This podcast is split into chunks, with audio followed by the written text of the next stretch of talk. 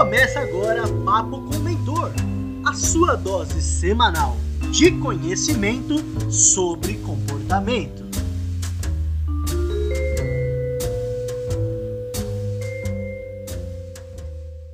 Fala pessoal, sejam todos bem-vindos ao podcast Papo com Mentor.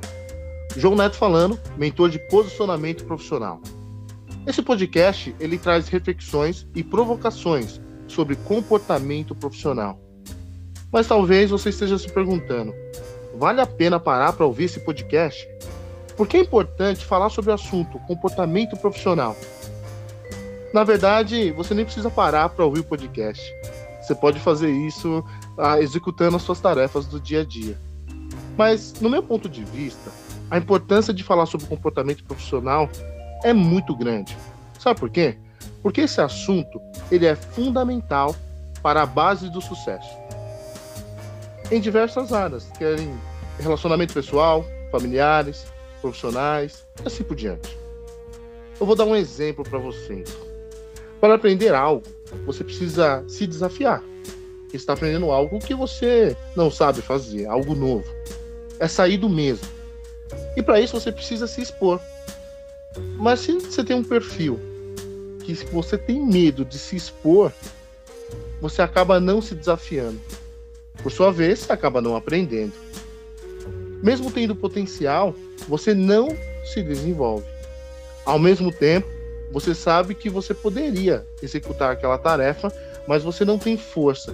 Isso gera frustração. Essa frustração ela te acompanha diariamente.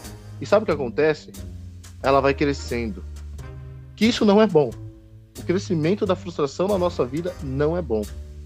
Tanto que, já percebeu que tem momentos da sua vida que você vai tomar uma decisão e você lembra de algo do passado que você fez e não deu certo? Aí você pensa assim: olha, como não deu certo isso lá atrás, eu vou errar de novo. Você acaba nem fazendo essa próxima tarefa. É importante pensar nisso. O exemplo que eu posso dizer para vocês que estão me ouvindo é que a maioria das pessoas no mercado de trabalho elas são contratadas pelos, pelo, por sua habilidade técnica. E sabe por que elas são mandadas embora? É isso aí mesmo que você já ouviu falar. Elas são mandadas embora devido ao comportamento no trabalho. Mas como assim, João Neto? Isso é possível? Com certeza isso é possível. Na verdade, isso que eu estou dizendo é uma realidade. Se você conversar com as pessoas de RH, você vai descobrir isso que eu estou dizendo. Às vezes, tem muitas pessoas que têm um grande conhecimento, porém, ela não consegue liderar a sua equipe. Mesmo tendo conhecimento, ela não lidera a sua equipe. Mas por que ela não, lidera, não lidera se ela tem bastante conhecimento? Porque talvez ela não tenha um bom comportamento. Ela não consegue lidar sob pressão, tem vergonha de conversar com todo mundo, de expor a sua ideia. Então isso é bem complicado. Eu disse para vocês que o objetivo desse podcast é ajudar você a olhar para o seu comportamento de uma forma que você vai conseguir potencializar seus resultados. Mas quando você precisa chegar num local, você sempre pergunta o endereço direitinho e você também pede referências. Por que você pede referências? Para a referência ajudar você a se localizar. Não é verdade? Você chegar ao seu destino. Cuidar do comportamento não é nada diferente. Para você ter um bom comportamento no seu dia a dia, você precisa ter referências. E graças a Deus, nós, graças a muitas pessoas que estudam no mercado, foi criado um relatório. E esse relatório ele é uma análise comportamental. O que, que ele faz? Todos nós, como ser humano, nós temos quatro referências para analisar o nosso comportamento. Que referências são essas do perfil? A primeira referência é executor, a segunda referência é comunicador, a terceira referência é planejador e a quarta referência é analista. O executor é aquela pessoa que busca resultado, aquela pessoa impulsiva, aquela pessoa prática, que ela tem sempre o foco no futuro, uma pessoa comprometida, eu costumo dizer que o executor é aquela pessoa que rasga a moeda. Que por sinal não tem como fazer isso, né? não existe como rasgar a moeda. Mas é só, um, é só para simbolizar. A pessoa comunicadora é é aquela pessoa idealizadora, criativa, ela é curiosa, ela é inova, ela é flexível. Essa é a pessoa comunicadora. O planejador, ele já é uma pessoa sensível, harmonioso, ele é paciente, ele é prestativo e trabalha bem em equipe. Ele organiza as coisas. Embora o analista, ele também é um organizador, ele é planejador, ele é pontual, ele é detalhista, ele é leal e ele é conservador. A verdade é que todos nós temos esses quatro perfis, essas quatro características. Mas já foi feito um estudo que a grande maioria tem duas, duas características que são mais dominantes. Mas isso significa que nós podemos ter todos esses perfis. É só analisar o nosso comportamento, é só estudarmos o nosso comportamento. E o que eu gosto de dizer é que, além desses relatórios que dão essas informações, nós, como mentores, ajudamos as pessoas a analisar o ponto a ponto, nós acompanhamos o liderado. Porque, por incrível que pareça, tem gente que tem um perfil comunicador. Como que é uma pessoa que tem um perfil comunicador?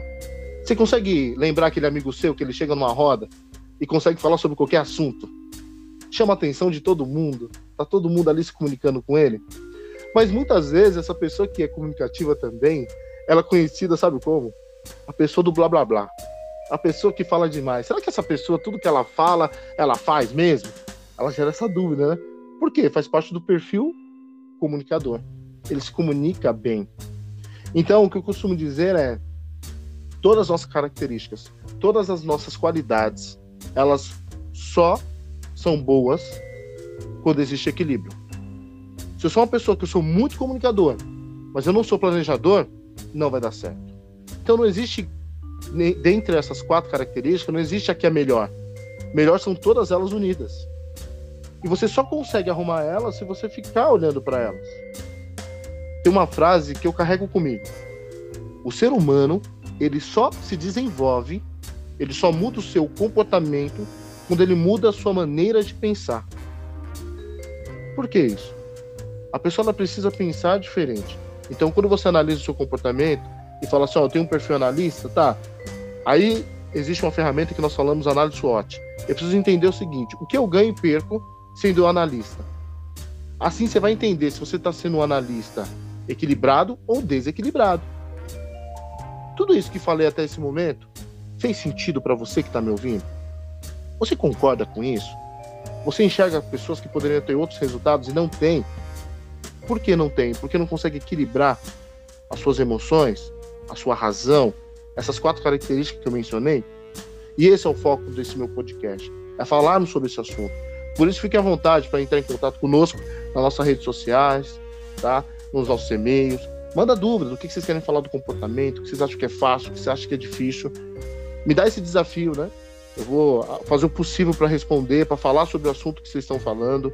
Posso também convidar alguns amigos da área, até mais experientes que eu, para poder ajudar vocês. Esse é o nosso foco.